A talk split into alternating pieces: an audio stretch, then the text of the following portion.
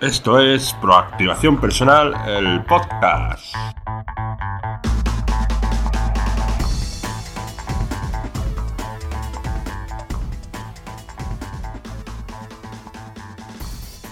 Hola a todos los proactivos y proactivas, bienvenidos a este episodio número 56 de este podcast donde tenemos técnicas, conceptos y estrategias del marketing online y de todo lo relacionado con el emprendimiento online y técnica de perfeccionamiento personal.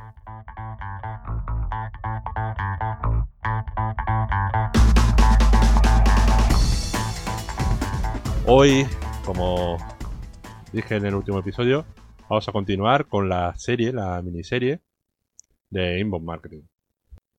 Recordaros que si queréis profundizar más en este tema del Inbound Marketing, os podéis apuntar en proactivación.com barra cursos y por 10 euros al mes tendréis el curso de Inbound Marketing, tendréis recursos para vuestro emprendimiento como plugins premiums y theme premium, tendréis WordPress, WordPress Packet, tendréis eh, acceso a la intranet donde podréis hacer consultas sobre WordPress, sobre emprendimiento online y marketing digital. ¿Ok? Solo por 10 euros al mes. Ahora sí vamos con el episodio de, el episodio de hoy. Y hoy vamos a tratar la primera parte del, de las fases de inbound marketing, la atracción. Si recordáis, había atraer, etcétera, etcétera. Pues hoy vamos a traer a ver la atracción. Eh, en el repaso que vimos, en atraer, atraíamos de extraños a visitantes mediante blogs, keyword research y redes sociales.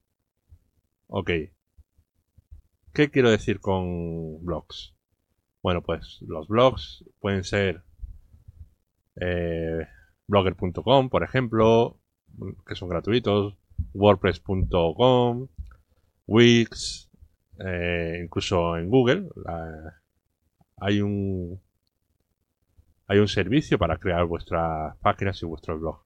En la nota del programa pongo los accesos a todas estas herramientas, ¿ok? Pero yo personalmente, ¿qué recomiendo? Ir a wordpress.org.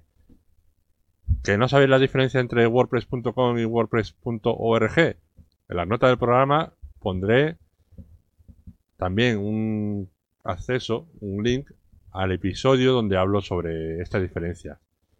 Básicamente, rápido, WordPress.org es gratuito, ¿ok?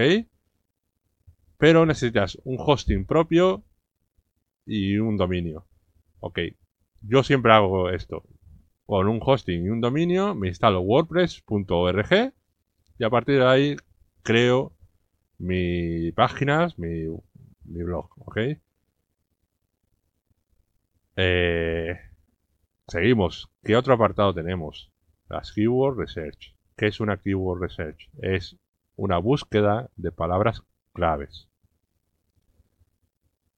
Las palabras claves es cómo suele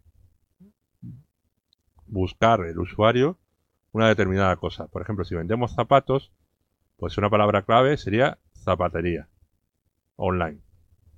Ok, eso es una palabra clave demasiado genérica.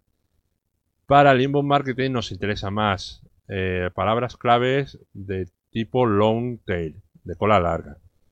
Que sería, por ejemplo, zapatos, zapatería online eh, de zapatos veganos o de zapatos de cuero marrón. Eso sería una long tail. O de zapatos de cuero vegano marrones para que nadie se ofenda, ningún vegano ni, ni nadie se ofenda. Yo estoy a favor de, de cuidar nuestros animalitos y nuestro medio ambiente, por supuesto. Pues eso, eso sería una long tail.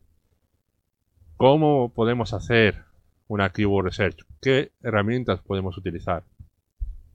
Google, simplemente, en el buscador de Google, cuando empezamos a escribir, no abajo nos aparece un desplegable que nos da ideas de más, más palabras claves. Esas palabras claves que aparecen son porque la gente lo está buscando, ¿ok? Esto es gratuito e inmediato. VSURIEX, que es una herramienta gratuita muy buena de Neil Patel. Yo la suelo utilizar, la verdad. Google Keyword Planner, ¿vale? Esto es un apartado de Google Ads. Bueno, pues en Google Ads podemos buscar nuevas palabras clave, nuevas ideas de palabras claves y ver también el volumen de búsqueda de ellas. Y luego, también no solo el volumen de búsqueda, también tenemos que buscar las tendencias de esas palabras clave.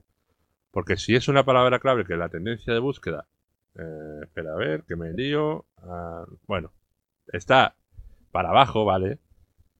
Eh, pues no nos interesa posicionar por esas palabras clave porque poco a poco va a tener, por lógica, menos búsquedas, ¿ok? Esto en el curso de Inbound Marketing lo desarrollo bastante más a fondo, ¿ok? Bien. El último apartado, redes sociales. Las redes sociales no es simplemente cojo y publico sin más. Para las redes sociales hay que tener una planificación. Hay que saber qué mensaje comunicar, cómo comunicarlo y cuándo, ¿ok? Y por supuesto a quién, por supuesto. Que ahí entra eh, la parte del, del buyer persona. Que no entro en, ello porque ayer, bueno, el último episodio, eh, expliqué un poquito más que era el Valle Persona. Luego, nuestra, nuestra actividad en las redes sociales debe ser dinámico y cercano a la audiencia, ¿ok? Hay que responder y generar interacción para que nos para, para que el algoritmo de las redes sociales nos dé más visibilidad. Si simplemente publicamos y no respondemos ni incentivamos que la gente escriba, dé a me gusta, etcétera, pues es como si no hiciéramos nada. Y por último, hay que ser auténtico y original. Esto como todo en la vida. Hay que dar un contenido de calidad, como en nuestro blog. Y igual que en nuestro blog, también siempre alineado a nuestro negocio, a lo que vendemos.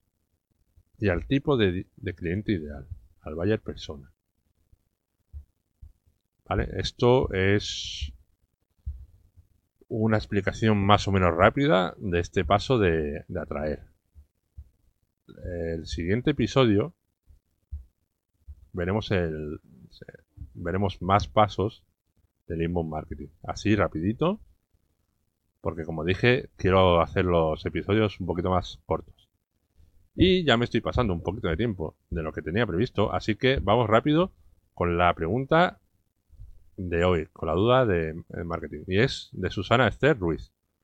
Y dice, ¿cómo puedo cambiar la apariencia del carrito de compras? Ok. Eh, no especifica bien qué carrito de, qué sistema quiere cambiar el carrito de compras. Pero bueno, mm, al final, para cambiar las apariencias de, de la web, de nuestro e-commerce, siempre es con un theme y el, CSS de ese theme. Si tienes un theme y no te, termina de, gustar, eh, por ejemplo, si te vas al carrito de compra, si utilizas Chrome puedes utilizar el, el de la página, ir al apartado de CSS y ir cambiando. Esto es algo un poquito más, más técnico y engorroso. ¿Hay alguna herramienta para que sea un poquito más amigable esto del CSS? Mismo no me acuerdo, pero lo pondré en la nota del programa para que sea un poquito más amigable en encontrar el estilo que quieres cambiar y luego con ese estilo te vas a tu theme, al apartado, que normalmente el theme tiene un apartado de CSS adicional y lo pegas ahí o mejor aún con, con un plugin que genera snippets, ¿vale? Al final son pequeños trozos de códigos lo pegas ahí en estilo y que lo ejecute, ¿vale? Eh, eso sería lo mejor para si algún día también cambias de theme, eh, no lo pierdas. Pero esto es un poquito más técnico. No, no puedo entrar ahora mismo en, en explicar paso a paso, pero si queréis hago un mini curso de nociones básicas sobre CSS y lo cuelgo en proactivación.com. Espero vuestro comentario. Y bueno, ya casi me paso, ya casi es más largo de lo que quería. Así que me despido. No sin antes daros las gracias por, por vuestros me gusta, comentarios, por seguir en vuestro podcatcher favorito, ya sea iTunes, eh, iBox, Spotify, el que utilicéis. Y si me estáis viendo en YouTube, dale a suscribiros, a la campanita, y así no os perdéis el siguiente episodio de este podcast. Con esto podré ayudar a más gente a y, y así, perdón, y así conseguir ayudarles este camino tan complicado del emprendimiento 2.0. Me marcho no sin antes daros las gracias y recordaros que el éxito no va a venir a buscaros. Adiós.